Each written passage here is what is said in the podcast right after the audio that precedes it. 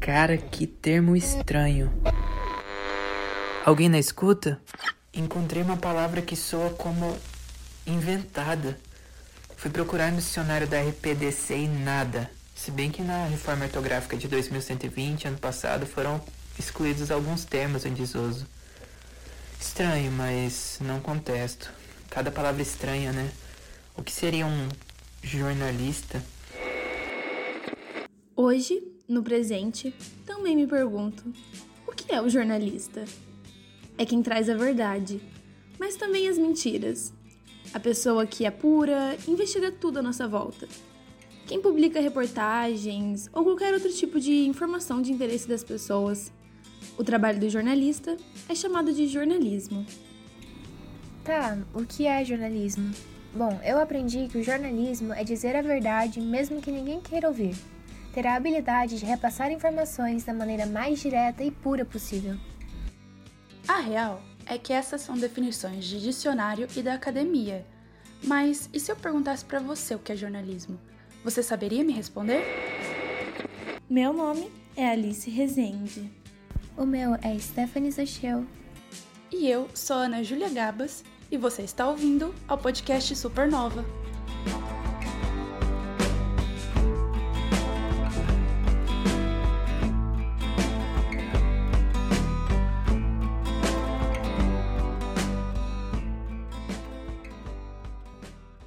Hoje existe uma corrente de pensamento que prefere descansar a mente, ou melhor, preservar a saúde mental, ao invés de se informar. O que seria ótimo para eles se não acreditassem que ainda teriam a capacidade de informar. O que aconteceria se todos fossem portadores da verdade sem questionamentos? A gente viveria em um mundo ideal? E se o jornalismo não existisse? Eu não acho que existe possibilidade do jornalismo parar de existir. É Essa falando é a Lídia Zuin.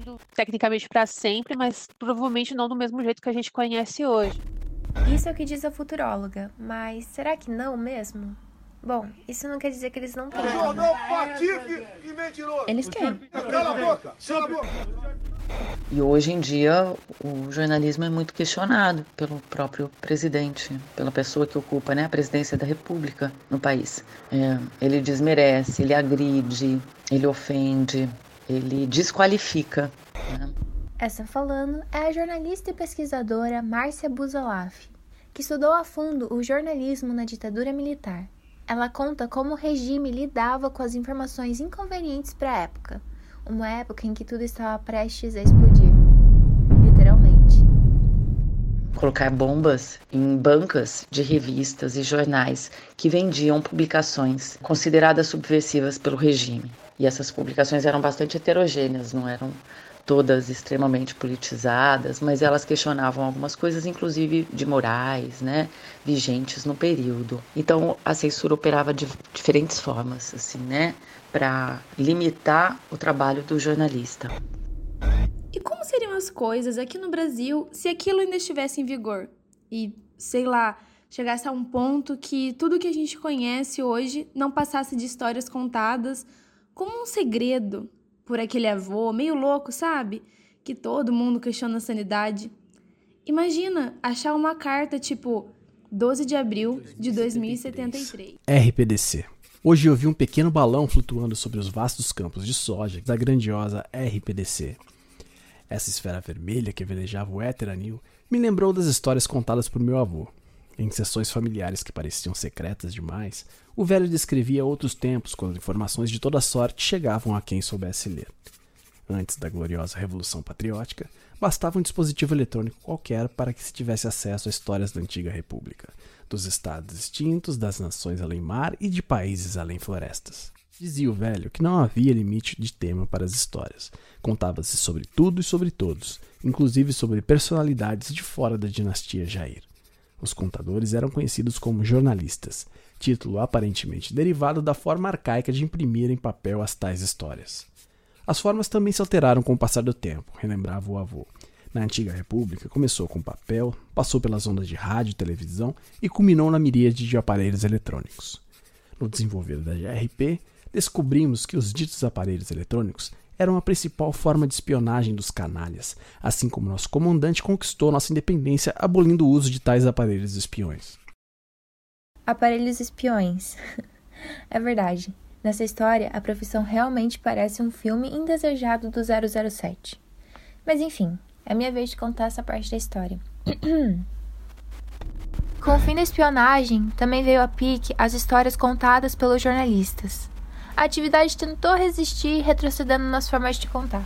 Tentaram a televisão, mas a revelação de que ela também portava chips espiões fez com que a intentona televisiva tivesse vida curta. Nos primeiros anos da RPDC, era possível captar algumas histórias por ondas de rádio, próximo à zona desmilitarizada com o Brasil, lembrava o velho. Com o passar do tempo, as histórias por rádio foram se extinguindo, conforme as transmissões eram interrompidas por hinos da juventude jazzista.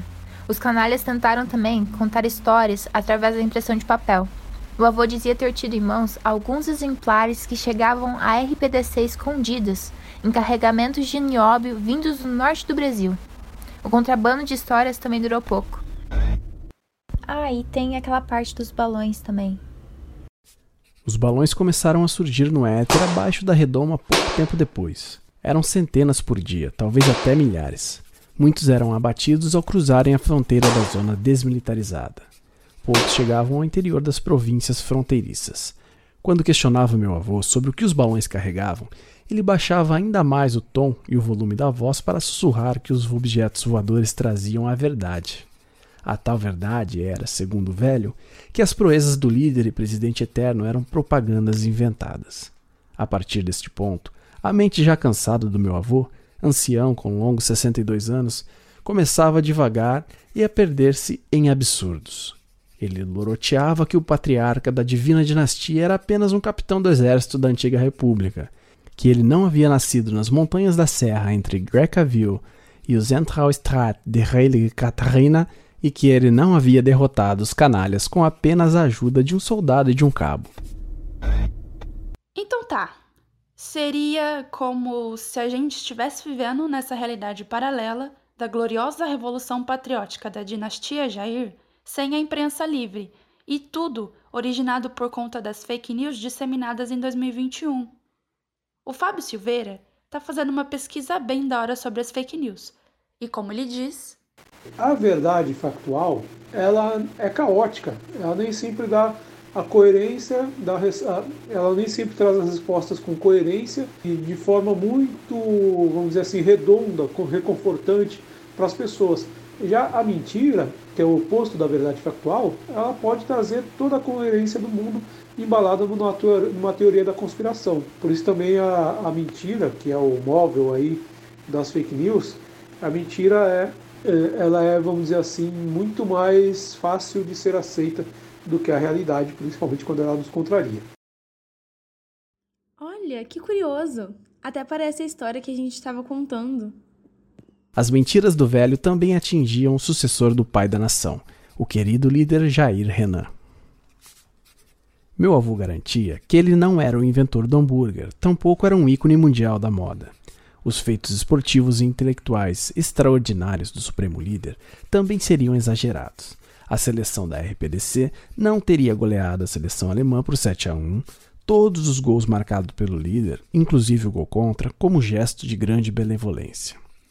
Jair Renan não escrevera 1500 livros durante a faculdade e ainda mais não teria frequentado qualquer faculdade segundo as sandices do meu avô. A real verdade é que meu avô era apenas um velho triste, preso na saudade e nas memórias de um tempo que não existiu. Sua mente era um reflexo do seu corpo definhado e ainda viciado em uma dieta de alimentos supérfluos além da soja. Lembro das longas batalhas na ceia noturna para convencer o velho de que a ração de soja é um presente de Deus.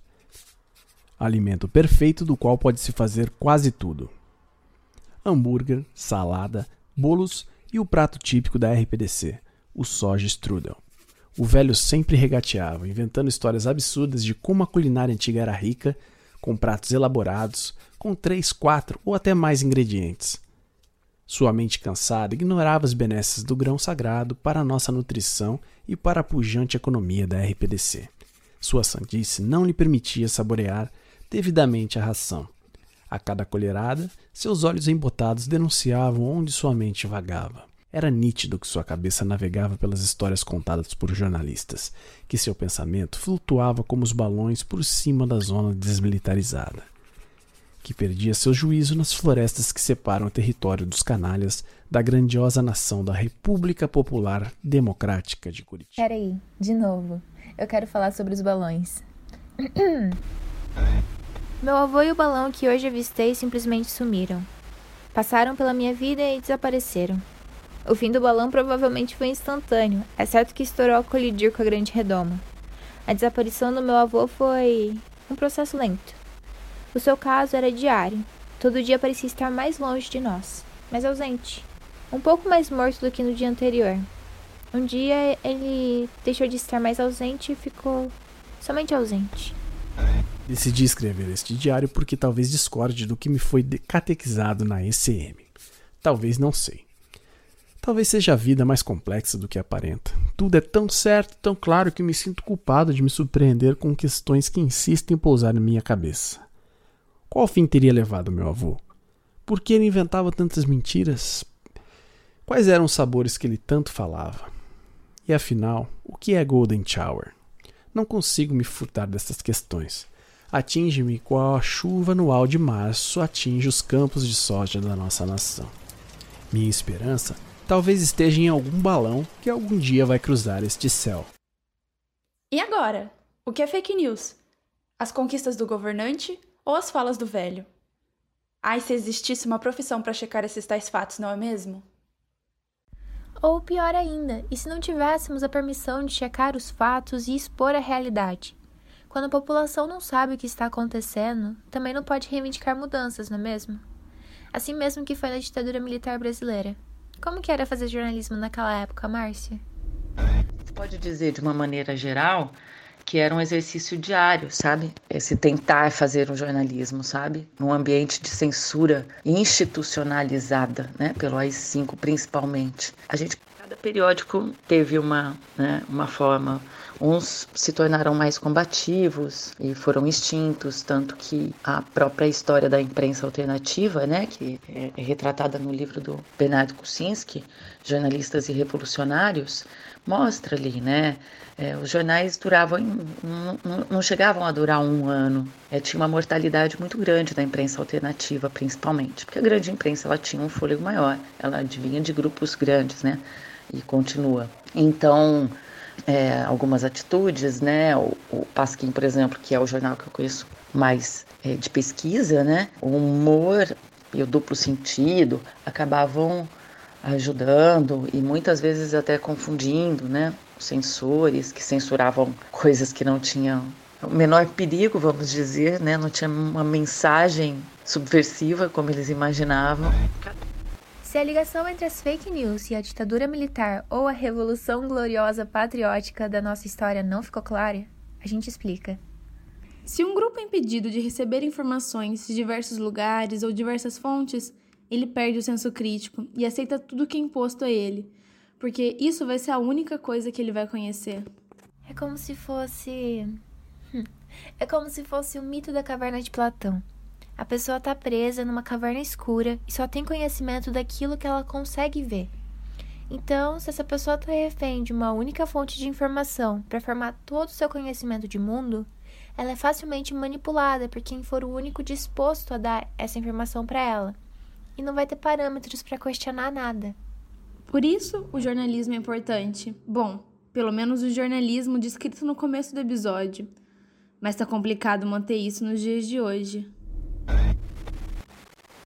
jornalismo, né, a gente tem essa expressão que fala do quarto poder, né, que seria uma instância separada de outros de outras instituições como o Estado ou mesmo as empresas. O jornalista, para ele ser o mais isento possível, ele não pode estar dependendo, né, de outras instituições que sejam acabam sendo influência e que podem acabar reduzindo essa transparência e essa objetividade na hora de passar as notícias. É... Mas isso não é tão simples que isso é meio que uma falácia, digamos assim, também no, jornalismo, porque ele não se sustenta sozinho, né? A gente sabe que o modelo de negócio de jornalismo há muito tempo é pautado pela publicidade do jornal, da revista, dando espaço para colocar é, propaganda de alguma marca ou né, espaço de mídia, como se fala, e é isso que paga o veículo, não as assinaturas necessariamente, né? E cada vez mais também o consumidor está mais acostumado a ler, ter acesso às informações sem precisar pagar, né? E mesmo quando tem os paywalls da vida e tal, existem formas de bular. Então, esse é o problema, porque a informação deveria ser um direito para todos, todos deveriam ter acesso à informação. Só que como o jornalismo vai se pagar, né? Só que e se agora a gente mudasse de história? E estivéssemos em uma realidade onde a gente sabe quem é o mentiroso, mas que mesmo assim ninguém pode fazer nada sobre isso. Outra vez acabou a energia no esconderijo. O ventilador tá parado. Faz um calor infernal. Espero poder estar tá com meu filho em breve. Eu sonho com isso todos os dias. De certa forma, é o que me faz seguir em frente. Espero que quando ele crescer, entenda os motivos por que deixei que o pai o levasse para longe de mim. Me chamem de professora. Não vou dar o meu verdadeiro nome. Estou gravando isso, programando para que um boot invada a rede nacional amanhã, às seis da tarde, quando já vou estar tá bem longe daqui e transmita tudo isso em rede nacional. Eu sou uma pessoa de gosto simples. Gostaria de viver em uma dessas realidades alternativas dos escritores de ficção científica, sabe? Pessoas livres, sem miséria, com acesso à informação, educação, arte. Seria um sonho, mas eu nasci no Brasil, um país que há 200 anos mais ou menos anexou as nações circunvizinhas. Algumas conquistou usando de muita violência sob o pretexto de serem nações comunistas outras apenas com golpes de Estado. Em seguida, fechou as fronteiras com o resto do mundo. Notícias de fora não chegam até nós, e o que acontece aqui dentro não vai muito para fora também daqui. Nos tornamos uma ilha de ignorância. Explico. O Comando Geral das Américas, nome pomposo para um governo assassino, autoritário e cruel, controla tudo Escolas, hospitais, associações esportivas, universidades, portos, aeroportos e os meios de comunicação.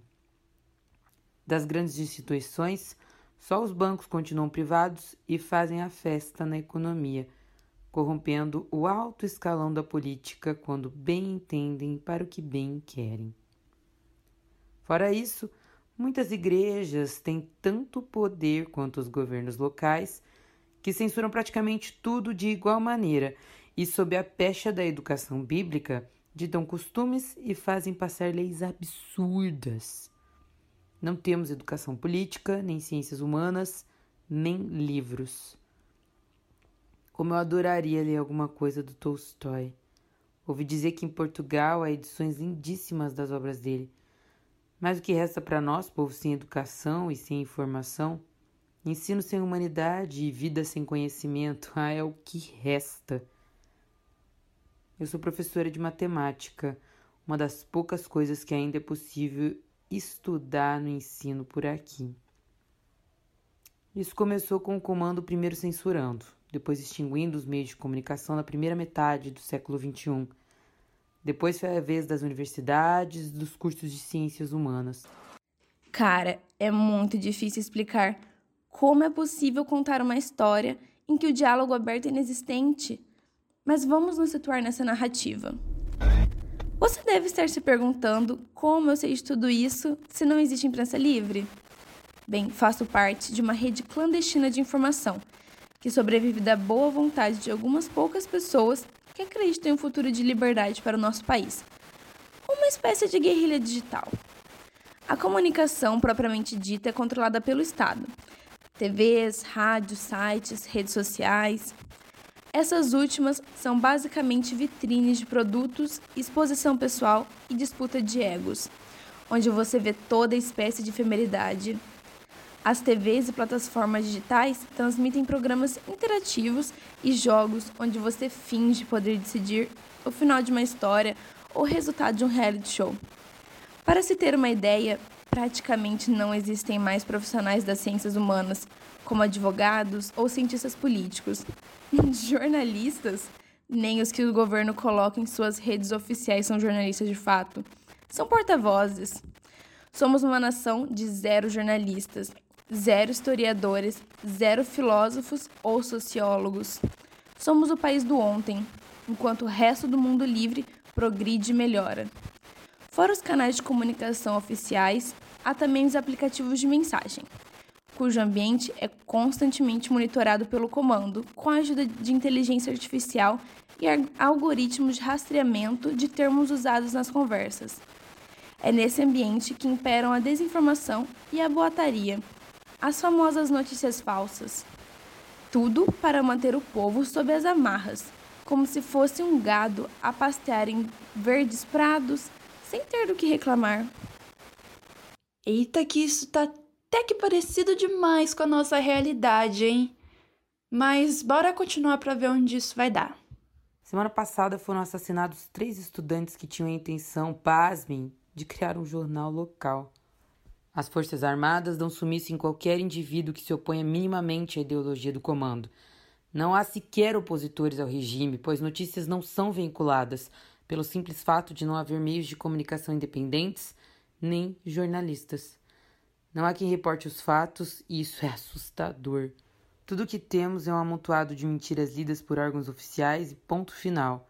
E ai de quem ousar investigar. Miséria e doença se disseminam sem ninguém para orientar ou informar as pessoas. Eu gostaria tanto que o país tivesse uma imprensa livre com informação e profissionais dedicados à verdade, denunciando corrupção, abuso de poder, tratando questões de saúde, economia, como já foi no passado. Penso nas pessoas de outrora que podiam sair de casa, comprar um jornal, lê-lo livremente enquanto saboreavam um café em meio ao matinal caos urbano das cafeterias. Embora a vida tenha me reservado outra realidade sem todas essas liberdades, quero me ver longe desse mundo o quanto antes. Estou em uma rota de fuga com a ajuda dessa rede clandestina que já mencionei. É algo parecido com o que alguns alemães faziam para retirar judeus do país bem embaixo do nariz do Reich. Tomarei carona em um barco junto com outras pessoas determinadas a ir embora. Não vou contar a nossa localização. Esse foi o acordo com os meus camaradas para que eu pudesse gravar e publicar essa mensagem que será enviada para servidores fantasmas e transmitida em diversos pontos do país. Qual situação seria pior? Ter dúvidas sobre uma possível verdade perdida no tempo?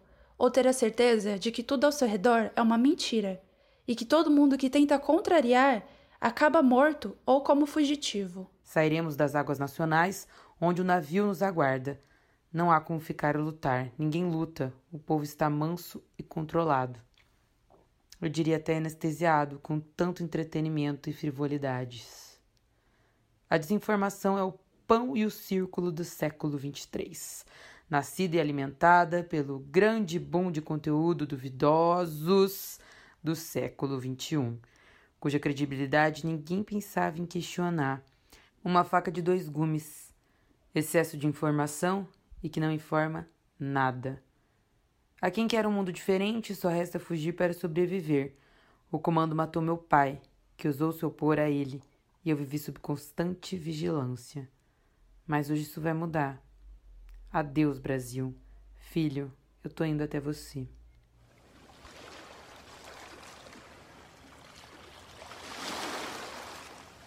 É, talvez a gente tenha ironizado muito a ideia de que um dia tudo isso que a gente conhece não vai existir mais.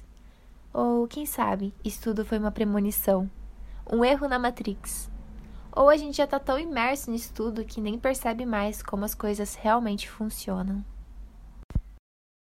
Bom, continua sendo parte da profissão contar a verdade e ser sustentado por ela.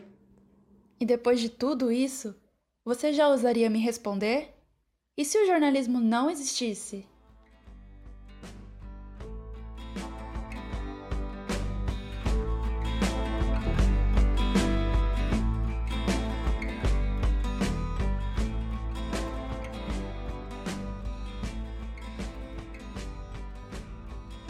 Programa de hoje foi produzido e apresentado por Alice Rezende, Stephanie Zecheu e Ana Júlia Gabas. O primeiro conto é do escritor e jornalista Matheus Itiama e foi narrado pelo jornalista Celso Felizardo. O segundo conto, O País de Ontem, é do escritor londrinense L.R. Silva, com narração da jornalista Renata Cabreira. O texto de abertura foi escrito e narrado pelo estudante de jornalismo Yuri Pereira. Os contos foram criados exclusivamente para o programa, a convite da Folha Cast.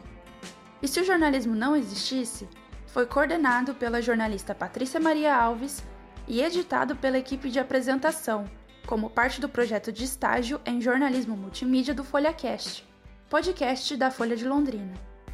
Não se esqueça de compartilhar o episódio de hoje com amigos. Isso ajuda o Supernova e o FolhaCast a crescerem ainda mais. Nós agradecemos a sua companhia e até o próximo.